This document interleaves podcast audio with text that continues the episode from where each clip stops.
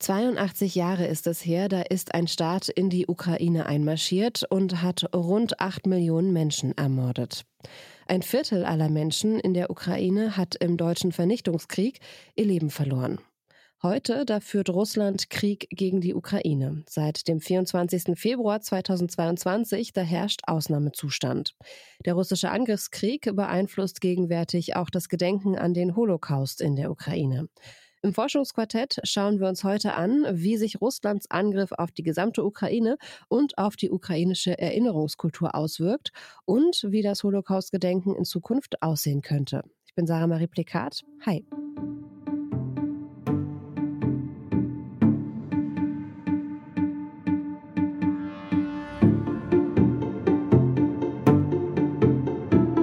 Das Forschungsquartett in Kooperation mit dem Leibniz Institut für Geschichte und Kultur des östlichen Europa. Wie archiviert man die Erinnerung an einen Vernichtungskrieg in einem Land, das wieder angegriffen wird? Wie gedenkt man, während Holocaust-Denkmäler in der Ukraine Bomben zum Opfer fallen? Darüber spreche ich jetzt mit meiner Kollegin Esther Stephan. Hi Esther. Hallo. Was für eine Aufgabe, die den HistorikerInnen da in der Ukraine bevorsteht, während gerade unzählige Menschen in der Ukraine bei den russischen Angriffen getötet werden und Überlebende in Angst und Zerstörung leben, gilt gleichzeitig, das Leiden der im Zweiten Weltkrieg Verfolgten und Ermordeten darf nicht vergessen werden.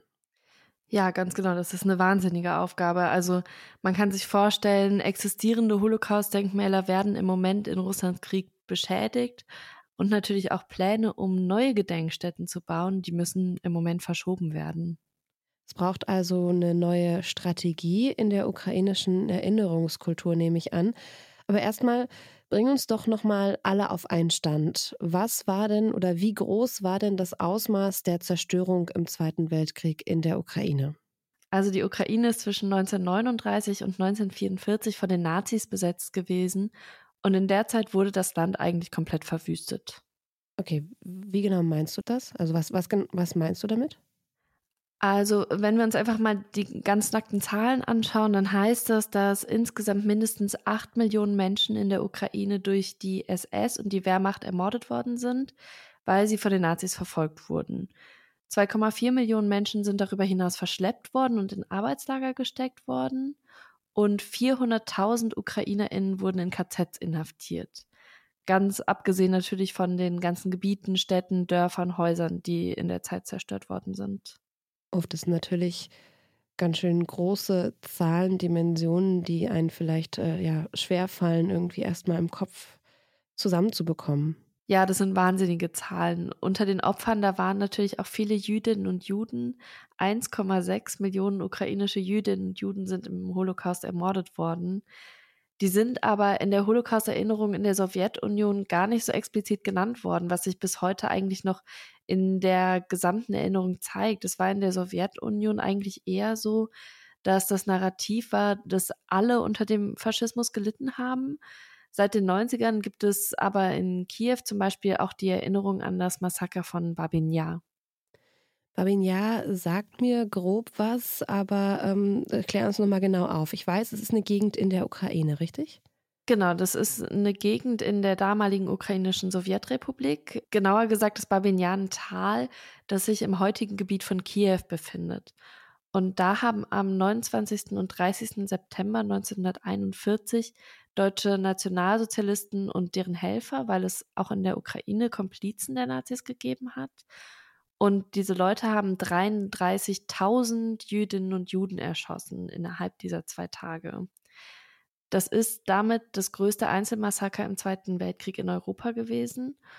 Und heute gibt es dort eine Gedenkstätte, die unter anderem auch aus einer sehr großen Menora besteht.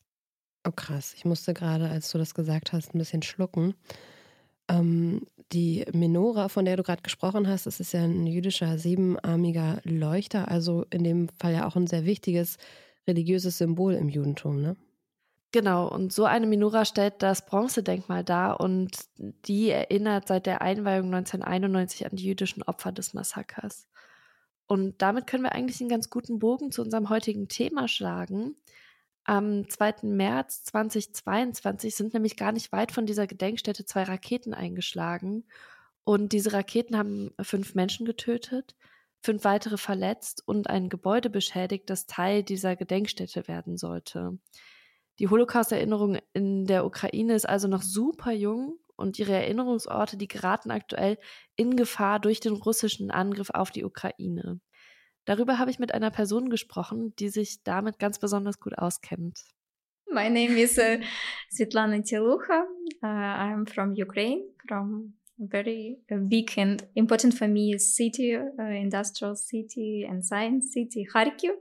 And here I'm in in Germany, in Leipzig, and I'm happy that I have this safe place uh, for my study, for my teaching, for my research project, um, physically and emotionally, and that I have this chance to continue actually my work. Das ist Svetlana Telucha und sie hat Geschichte, Archivwissenschaft und Soziologie in Kharkiv studiert, der zweitgrößten Stadt der Ukraine. Und sie hat 2011 dort promoviert und anschließend auch gelehrt. Kharkiv bedeutet ihr total viel. Mittlerweile ist sie aber in Deutschland und Stipendiatin in der Abteilung Kultur und Imagination am Leibniz-Institut für Geschichte und Kultur des östlichen Europas, kurz GWZO. Und das GWZO ist in Leipzig und da habe ich sie getroffen. Okay, ich bin gerade an einem Satz, an einem Wort hängen geblieben. Was kann ich mir denn unter Kultur und Imagination vorstellen? Woran arbeitet sie? Also sie selbst arbeitet im Moment an einem Projekt, das sie schon in der Ukraine angefangen hat und da geht es um die Kombination aus digitalen Technologien auf der einen Seite und Geschichte auf der anderen Seite.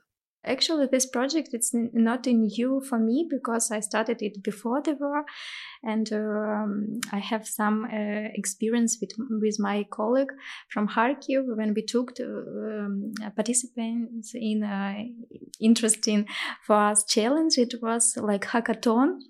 Uh, it was in Minsk, uh, 2018 and the main idea was to compare historical some thematic or focus with digital technology. So we uh, try to uh, to think how we can do it and actually it's the results we start to um, to create this digital map of the second world war in general in kharkiv. Also das hat alles damals in Minsk angefangen mit einem Hackathon, also einer Softwareentwicklungsveranstaltung Und bei dieser Veranstaltung, da haben sie versucht, Geschichte und Technik zusammenzubringen. Und Svetlana Telucha und ihre Gruppe haben eine digitale Karte erstellt, in der man den Zweiten Weltkrieg in Kharkiv nachvollziehen kann. Okay, inwiefern nachvollziehen? Wie sieht das denn aus? Was sieht man da denn genau? Also die Karte zeigt so von oben die Region. Es sieht ein bisschen aus wie typische Map-Karten, die man auch, auch auf dem Handy benutzt. Und darin sind dann einzelne Punkte markiert. Und wenn man auf diese Punkte dann draufklickt, dann sieht man zum Beispiel das Foto eines Denkmals und bekommt auch einen kleinen Erklärtext dazu, woran dieses Denkmal erinnern soll. Svetlana Telucha hat mir aber auch erzählt, dass sie nicht nur sichtbare Gedenkorte in Form dieser Denkmäler zum Beispiel verzeichnet, sondern auch unsichtbare. Da kommt vermutlich die Imagination ins Spiel. Was meint sie denn genau damit? Also ein sogenannter unsichtbarer Gedenkort kann zum Beispiel ein Ort sein, an dem ein Verbrechen passiert ist, aber da steht jetzt kein Denkmal oder so. Manchmal weiß die Bevölkerung auch gar nicht, dass das damals passiert ist, sondern zum Beispiel nur Betroffene. Verstehe. Also wenn eine Erinnerung zum Beispiel nur mündlich überliefert worden ist, aber nirgendwo festgeschrieben. Ja, genau. Also das wäre zum Beispiel so ein Fall. Und das ist vor allem wichtig, weil es ja diese offizielle Erinnerungskultur in der sowjetischen Zeit gegeben hat, die auch Opfergruppen übersehen hat und in der es immer nur hieß, dass der Faschismus eben allen geschadet habe. Aber das führt natürlich auch dazu, dass es Leerstellen in der Geschichte und in dem Gedenken gibt. Und genau daran forscht Svetlana Telucha. Uh, I, I try to uh, research and I try to study this uh, uh like uh, empty spaces in our history and we have like some uh, oral um, oral sources. For example, I provide, uh, uh I uh, recorded one uh, very interesting for me interview with uh, Leonidov Leonid Petrovich, who was uh, created one um, NGO uh, Drobetsky Yar, and actually the main mission of for for this person and for his organization was to uh, preserve the memory of the Holocaust. And uh, actually, they did a lot uh, to on this way. And uh, actually, I have. Um, I have these materials related for this person and and um, we have another uh, like historical sources and uh, we try i try to compare all, all these things. And uh, mm, uh we have uh, um, mm, uh, like mm, paper documents in archive so i'm working with with this Svetlana Telucha spricht also mit Menschen, um diese Leerstellen zu füllen und archiviert dann deren Erinnerungen. Momentan ist die Ukraine aber wieder im Krieg. Welchen Einfluss hat das jetzt auf ihre Arbeit?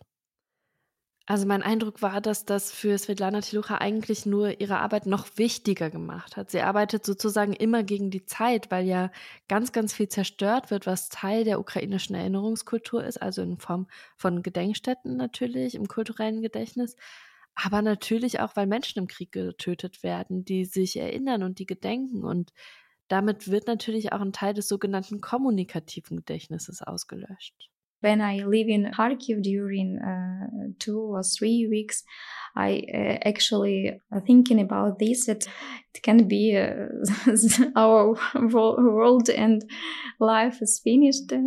And actually, there are many buildings uh, were destroyed. the people uh, continue to die every day. And actually, the monuments are destroyed too. And this, like uh, the symbol of Judaism, uh, menorah, we have like a very huge menorah when we um, go to the Drobetsky Yar. It's a places of uh, mass murder in Kharkiv. Uh, where 60,000 Jewish people were killed during the uh, German occupation of the city and around the city and it was damaged uh, on the 26th uh, of March 2022 and actually it's for today its appearance very destroyed and burned Also sie erzählt, dass eine weitere sehr große Menorah, die an das Massaker von Dorbitsky Jahr erinnern soll, im März 2022 zerstört worden ist. When I actually know about these events, I thinking about the, my previous narrator, Leonidov Leonid, because he shared with me this story, how they collect money for these uh, monuments, how they actually tried to do this and to memorize the tragedy of Jewish people and how uh, actually he fight for different level for that it's this symbol uh, appearance in this place and actually i, I could not imagine uh, his feelings and the feelings of people around uh, him uh, and uh, actually so I, I, I add this information about my website uh, too because it's how it's full-scale invasion russian troops into ukraine destroyed our life destroyed our monument and uh, so I, I should to add this uh, information too. Svetlana Telucha erzählt dann auch, dass sie natürlich auch in ihren Gesprächen einfach merkt, dass das für die Jüdinnen und Juden in der Ukraine ganz, ganz furchtbar ist. Gerade für die, die dafür gekämpft haben, dass diese Denkmäler genau an diesen Stellen auch sein können. Das ist ja dann auch nochmal ein ganz anderer eigener Kampf, wenn man sich sein Leben lang dafür einsetzt, Anerkennung zu bekommen für das Leiden der Jüdinnen und Juden und dann sieht, keine 100 Jahre später werden die Gedenkstätten an jenen Orten beschädigt, an denen Massenmorde an Jüdinnen und Juden begangen wurden. Ja, das finde ich auch ganz, ganz gruselig irgendwie. Und wie geht jetzt Svetlana Telucha dann damit um? Also ich finde, auf eine Art geht sie sehr empowernd damit um. Sie sagt nämlich, dass für sie der Holocaust natürlich unvergleichbar ist, dass man aber daraus lernen kann und auch lernen muss, auch in Bezug zum Beispiel auf Vernichtungswillen. It's uh, not easy to keep all this memory and uh, to keep like traumatic memory and to be not positive memory yes but uh, we see for today that the war continue and the genocides continue. We cannot uh, compare like Holocaust and for today's uh, Russian war against Ukraine, but we could find some similar things. It's not totally, it's, it's a different event and we could not like compare or something else in this way. But uh, actually we see the mechanism. What does, what does it mean? Their propaganda? What does it mean? Their discrimination? What does it mean? Their total angry? What does it mean? Their genocide? Because we have uh, so many uh, these uh, genocides example which Russian did, for example, in Ukrainian city uh, one years ago in Bucha, Irpin, Izum and, and so, so on. Und diese Parallele, die zieht sie auch in dem, was ihre GesprächspartnerInnen ihr erzählen. I try to keep this memory and I actually have some huge experience, but I tried to find here in Germany my previous respondent who survived in Holocaust in Kharkiv. And I actually did a trip with my camera and with my audio recorder. And I have this trip to Duisburg and Tübingen and I recorded this unique interview. And I actually asked my narrators who I recorded two years ago, for example, three years ago, and uh, I asked them about their uh, some parallel. Yes, uh, what uh, did they see this parallel between your previous experience from the Second World War, from the Holocaust survival, and uh, this war? And they are very happy because the German sheltered them, and they have this safe place. And actually, in the 21st century, they force flee the war again and they compare all these things insbesondere zu diesen Parallelen habe ich dann auch nochmal nachgefragt, vor allem weil es hier in Deutschland ja immer wieder gerade auch von rechter Seite aus die Forderung nach einem Schlussstrich gibt, in Anführungszeichen.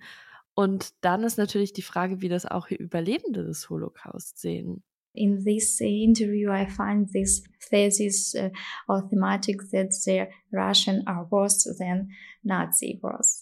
And actually, we could not uh, change society. Uh, but when we uh, want to keep this memory, we should do, do something.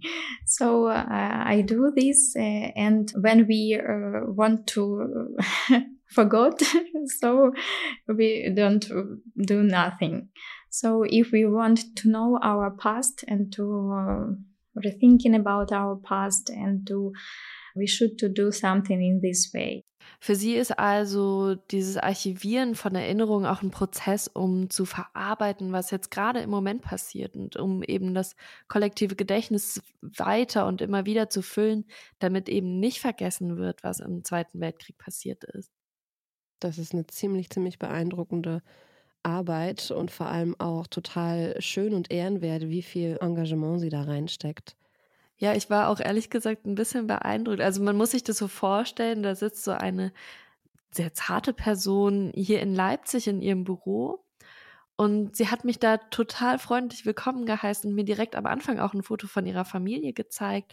Und das ist so, dass ihr Mann nämlich mit ihrer einen Tochter und ihrem Hund, sie sagt immer, das ist ihr drittes Kind, noch in der Ukraine lebt, während sie mit ihrer anderen Tochter hier in Leipzig ist. Und das ist, glaube ich, eine Situation, in der viele Leute überhaupt gar nicht in der Lage wären, sich um irgendwas zu kümmern, weil ihre halbe Familie schwebt sozusagen immer in Lebensgefahr. Aber sie sammelt jeden Tag weiter und macht verschiedene Projekte und platzt eigentlich vor Ideen. Das war so mein Gefühl. I'm like a, a generator of ideas, so I, I need only uh, some assistance or some good team because it's uh, for today it's not uh, easy uh, for me yes because my um, Kharkiv team uh, uh, it consists from the man and he could not actually go abroad yes he, they stay in Kharkiv like a prison uh, and uh, so um, you could not actually normally uh, come back to to Kharkiv and to to keep this memory when I was this summer and I actually did my pictures from the destroyed monument or some plug you uh, related for the Holocaust. It was not easy actually to go around and not thinking that some rockets uh, flight for, for you. So it's like some um, challenges uh, every day uh, and uh, so I have a lot of idea and I very appreciate it and say, um, want to say thank you for my German colleagues that I have like this chance to uh, to continue, yeah, not sitting in the bomb shelter or the, my hole like it was in the first three weeks during the uh, shelter. But I am I am here and I am yeah, and try to do this and i uh, have this audience to to share my results and so i have a warm atmosphere only working but uh, for my thoughts and my thinking it's another. And so i uh, my work mm, like uh, psychology uh, helped me to survival on this situation. Because my husband in in in Kharkiv I am here uh, with daughter uh, so my my mom and my sister are in Kharkiv, and actually you should to combine all these things, and you think about the uh, life, about the death, about the work. So it's not easy, but. Um, mm, I, I have a, a lot of ideas, so I want to continue.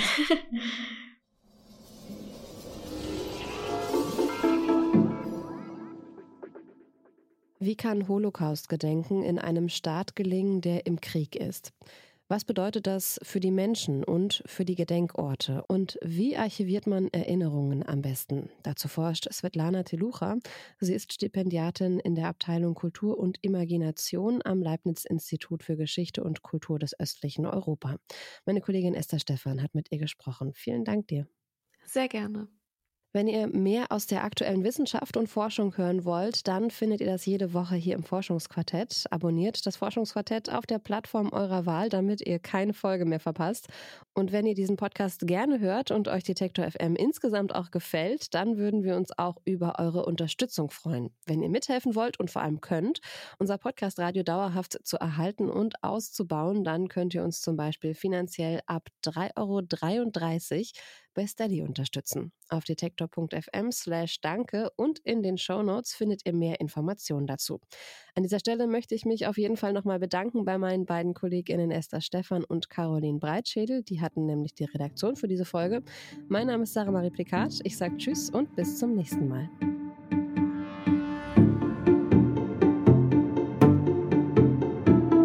Das Forschungsquartett in Kooperation mit dem Leibniz Institut für Geschichte und Kultur des östlichen Europa.